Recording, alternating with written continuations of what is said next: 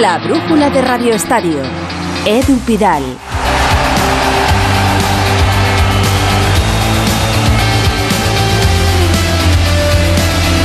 Buenas tardes, quedan 27 horas y media para que se cierre el mercado de fichajes en el mundo del fútbol y todavía pueden quedar muchas sorpresas de salidas y de fichajes. Por ejemplo, no acaba de aclararse la salida de Aubameyang del Barça y el delantero sufre, por cierto, una fractura en la mandíbula del ataque que sufrió en su domicilio durante el atraco.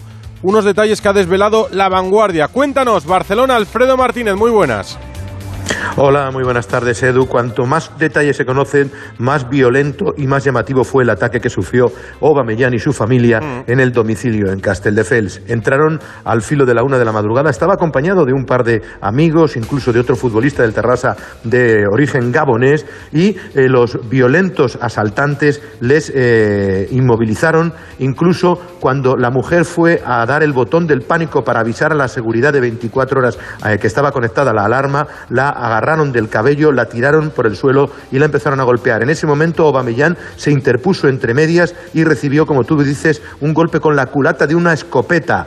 Eh, al parecer sufre una fisura, no una fractura, sí una fisura importante que le puede tener de baja entre tres, cuatro semanas. El propio futbolista estuvo aguantando junto con sus hijos, aislados del resto, les tapaban los ojos y, la- y los oídos para que no vieran la situación de peligro que estaban viviendo, un niño de 6 y otro de 11 años, y al final, afortunadamente, eh, no pasaron mayores cosas. El jugador hoy ha aparecido en las redes públicas diciendo, hola chico, muchas gracias por todos los mensajes. El domingo por la noche, cobardes violentos entraron en nuestra casa y amenazaron a mi familia y a mis hijos, solo para robar unas cosas. Me lesionaron la mandíbula, pero me recuperaré en poco tiempo. Gracias a Dios que nadie más sufrió daños. El sentimiento de no estar seguros en tu propia casa es difícil de entender y de escribir, pero como familia vamos a superar y nos mostraremos más fuertes que nunca. Muchas gracias por el apoyo. Es muy importante para nosotros. Es lo que ha escrito el propio jugador que eh, hoy no ha participado en la sesión preparatoria, la primera que hacía el Fútbol Club Barcelona, y es más, incluso desde Inglaterra se ha hablado que todo esto podría entorpecer el fichaje. Lo más importante es su salud. Pero atención, esta mañana hubo una reunión en la que se enfrió y mucho el traspaso del jugador por 20 millones de euros y, por tanto, perdón, la llegada de Marcos Alonso. Pero atención porque esta tarde-noche se espera una nueva toma de contacto, se van a retomar las conversaciones y todo está abierto. Una cesión, un traspaso, que es lo que quiere el Barcelona, y por supuesto la llegada de Marcos Alonso al Fútbol Club Barcelona. Pero lo de Aubameyang el pasado domingo por la noche fue de auténtica película de terror en su domicilio de Castellón. Sí, la sensación de inseguridad con esta serie de robos violentos es preocupante, entre otros sitios y sobre todo en el entorno de Barcelona. Se complica la salida de Ocampos del Sevilla. Esto es surrealista. Con el jugador ya en Ámsterdam, ahora el Ajax dice que no paga los 20 millones pactados e intenta regatearle a Monchi. Sevilla, José Manuel Jiménez. Que recordemos eh, viajaba. Empieza eh, otra vez Jiménez, que te acabo de escuchar contándome la crónica de Ocampos. Sí, te estaba diciendo que eh, Lucas Ocampos llegaba ayer a Holanda y de hecho allí permanece esperando que fructifique ese fichaje por el Ajax.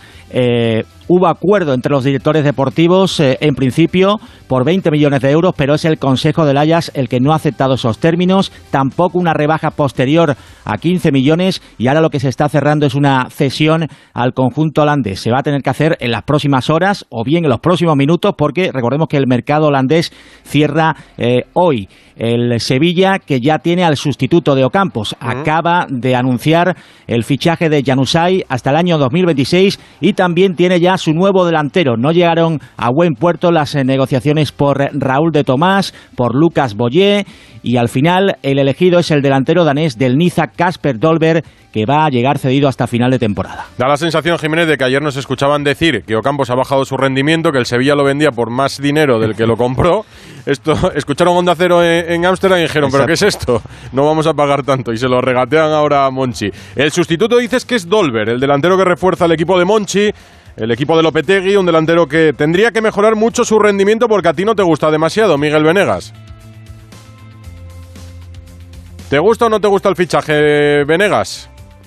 Pues ahora me lo cuentas, Miguel, no te preocupes. Eh, Carlos Soler fue el nombre que acaparó ayer los titulares. El capitán tenía todo acordado con el PSG y por un momento esta mañana pareció que todo se torcía. Se va ¿O no se va a Soler? Entiendo que sí, porque le acabo de ver en un vídeo ya en el aeropuerto, en la terminal privada de Manises, ¿no, Eduardo Esteve? Hola, Edu, ¿qué tal? Buenas tardes. Sí, ya se ha marchado. Ayer te contaba a esta hora que había un problema porque el Paris Saint-Germain había cambiado las condiciones, hablaba de cesión con opción de compra y definitivamente la última oferta, la, por escrito y formal, ha llegado al mediodía. El Valencia la ha aceptado, 18 millones de euros más 4 en variables. Le ha dado permiso al futbolista para viajar, para pasar el reconocimiento médico y para firmar su contrato para las próximas cinco temporadas y a las siete y media cogía un vuelo privado rumbo a París y antes de marcharse ha querido mandar un mensaje a los valencianistas. Hola sevillistas, ya estoy en el vestuario y espero vernos pronto. ¿En París lo esperan o están pendientes de más operaciones? Corresponsal Manu Terradillos, buenas. Hola, ¿qué tal? ¿Cómo estás, Edu? Lo esperan, lo esperan y se espera que mañana se haga oficial. Es cuando tiene el reconocimiento médico y poco después firmará. Además, podrá ver a sus nuevos compañeros porque el PSG juega en breve a las 9 contra el Toulouse, pero mañana tienen sesión de entrenamiento en París, así que podrán verse. Y el PSG que está haciendo muy bien los deberes porque además hoy ha confirmado salidas en la cesión de Paredes a la Juventus, 4 millones y opción de compra por 16. Además, Gueye se va al Everton, Draxler se va cedido al Benfica y Kurzawa al Everton les queda ir a por un central y van a ir a por todas, a por Skriniar, el central del Inter. Son optimistas al respecto. Te escucho con sonido de fondo en el estadio. ¿Estás en el Olympique de Lyon?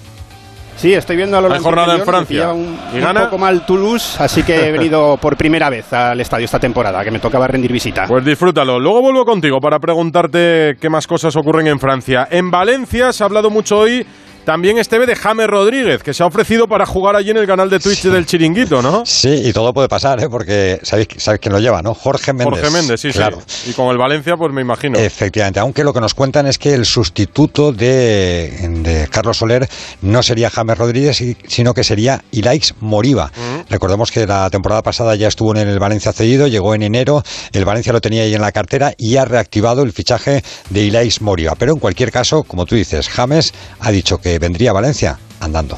Otro fichaje que estaba hecho al 99%, pues se ha impuesto el 1%, porque se ha roto la negociación entre la Almería y la Real Sociedad por Sadik Donosti Íñigo Taberna. Taberna nos cuenta... Sí, ahí está, solo Íñigo.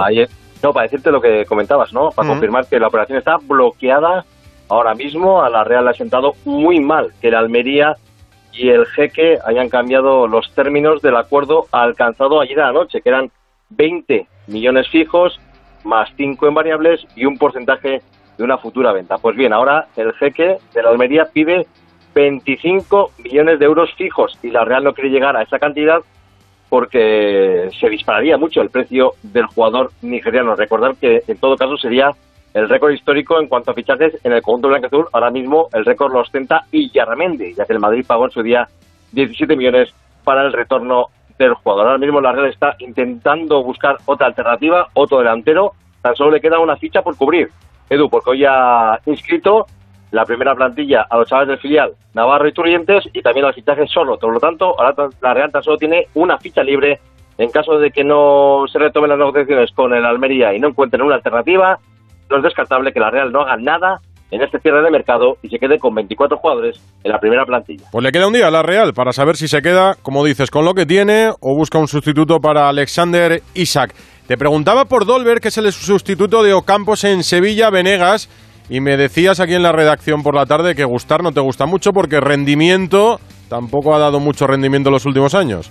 No, no rendimiento. Dio rendimiento cuando tenía 18 años y empezaba en el Ajax y salió, incluso salió la fama en su país, en Dinamarca, porque hacía una buena pareja con Eriksen.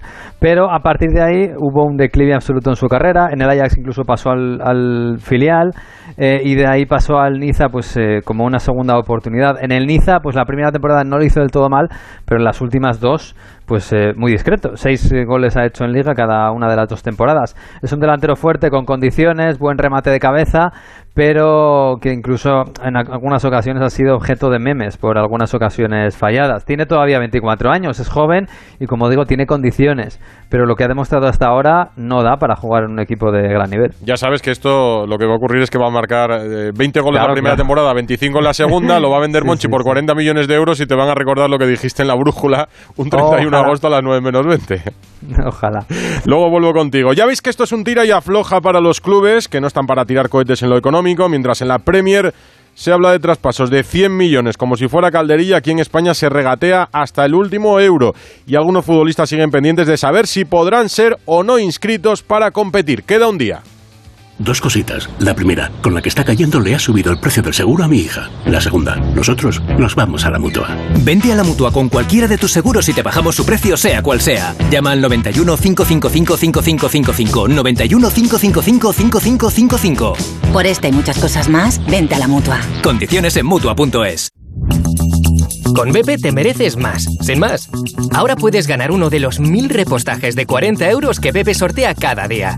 Y si no te toca, ahorras igual. Hasta 40 céntimos por litro con mi BP. Válido en Península y Baleares. Incluye bonificación del gobierno. Condiciones en temerecesmasconbp.com. Es que esta casa se queda cerrada meses y cuando oyes las noticias te quedas preocupado. Es normal preocuparse. Es una segunda vivienda. Pero si verificamos que alguien intenta entrar, podemos avisar a la policía para que actúe e incluso desaloje la casa. Aunque con las cámaras exteriores y los sensores podemos detectarlo antes. Así que tranquila, la casa está cerrada, pero bien protegida. Este verano protege tu hogar frente a robos y ocupaciones con la alarma de Securitas Direct. Llama ahora al 900-272-272. La brújula de Radio Estadio. Empezamos hablando del Barça y Aubameyang, pero el Barça tiene muchos frentes abiertos. Desde hace tiempo nos contaba Alfredo un acuerdo con Marcos Alonso, lo decía al principio, venía para competir con Jordi Alba, pero es que Alba parece ser ahora el suplente de Valde. ¿Y cómo gestiona esto Xavi Hernández? ¿Se va a quedar Alba de tercera opción o va a acabar en conflicto? ¿Qué piensas, Enrique Ortego?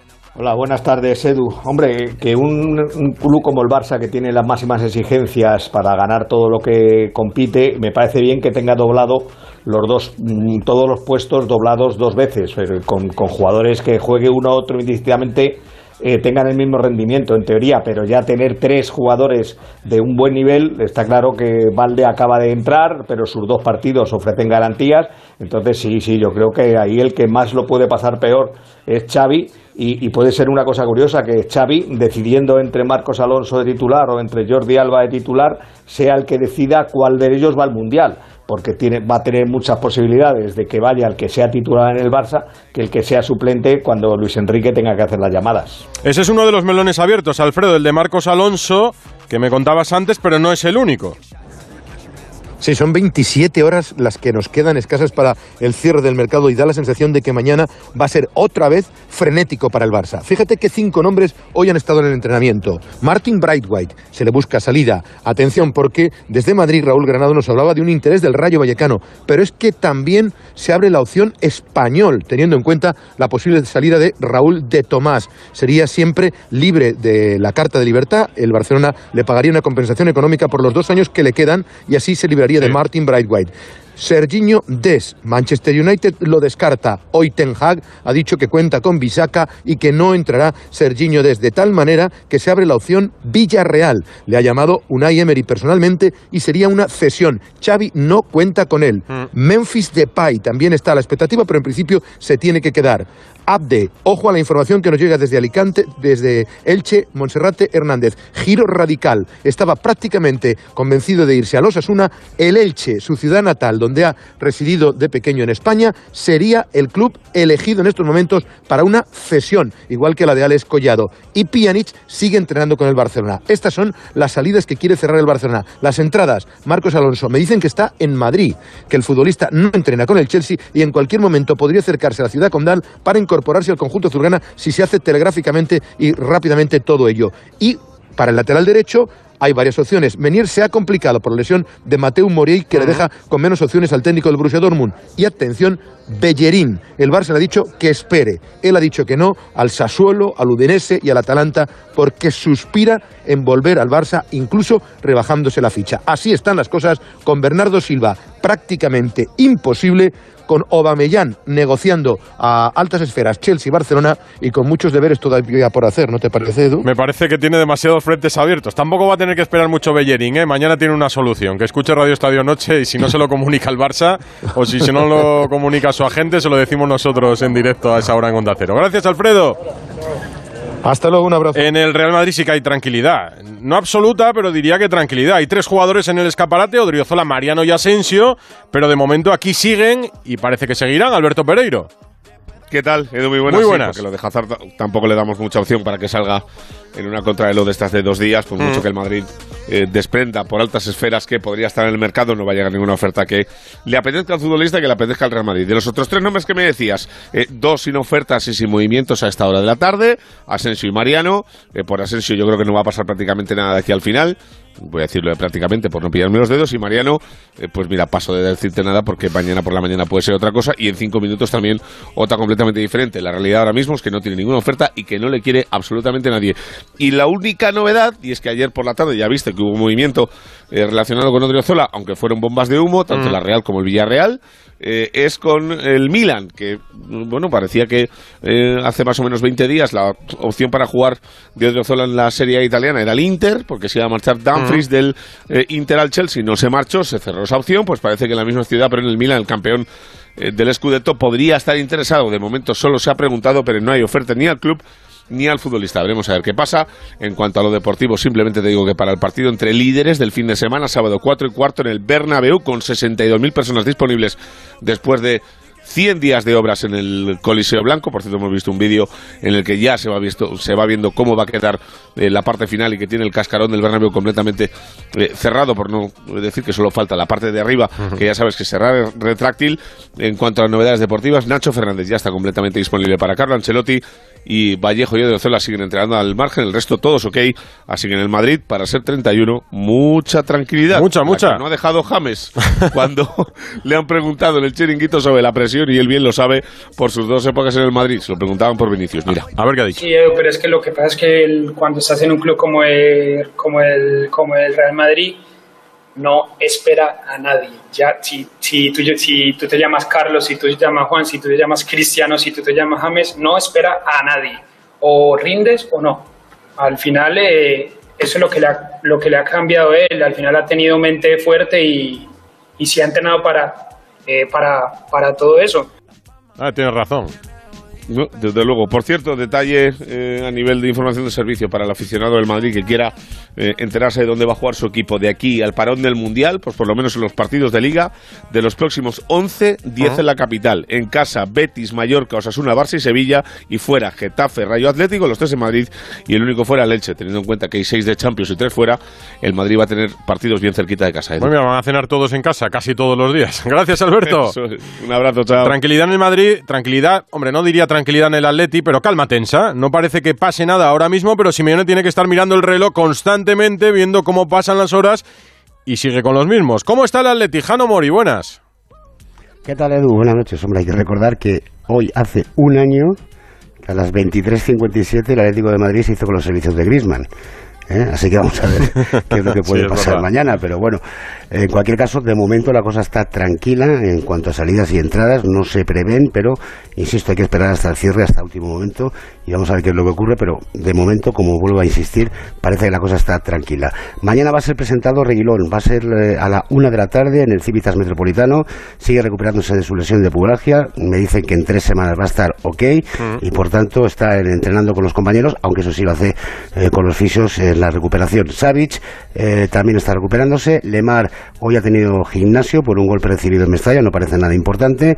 Hay que eh, significar que el comité de apelación ha desestimado el recurso del Atlético contra la sanción de dos partidos a Nahuel Molina, por tanto será baja también para San Sebastián.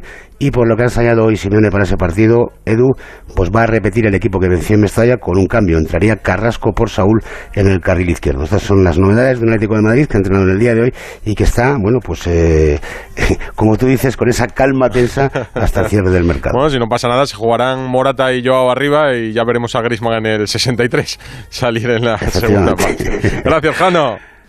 Hasta luego, Edu. Contábamos, mira, el Athletic hizo en su día, este verano, a Carlos Soler. Finalmente Soler se fue a París. Antes nos lo contaba Eduardo Esteve. Escuchamos a Jan Usay, ahora sí a Carlos Soler, mandando un mensaje al valencianismo. Bueno, al final es cambiar. La vida es eso, son cambios y, y ahora toca esto. Pero ya te digo, hablaré más tranquilamente más ¿Quieres adelante. decirle algo a los valencianistas? Que sí, muchísimas gracias por todo. Es un día muy, muy especial. Ah, complicado para mí. Se te ha emocionado, ¿eh? Pero nada, eh, gracias por todo y por el trato a vosotros también, a la gente y, y nada, que gracias. Y aún siempre, ¿vale? Pues yo entiendo al chico. Ojalá le vaya muy bien en París y juegue muchos minutos y pueda estar en Qatar al servicio de la selección española. Un nombre que sonó para muchos equipos es el de RDT, el de Raúl de Tomás, pero que de momento sigue en el español y sin destino. O está cerca de Inglaterra. Barcelona, José Agustín Gómez.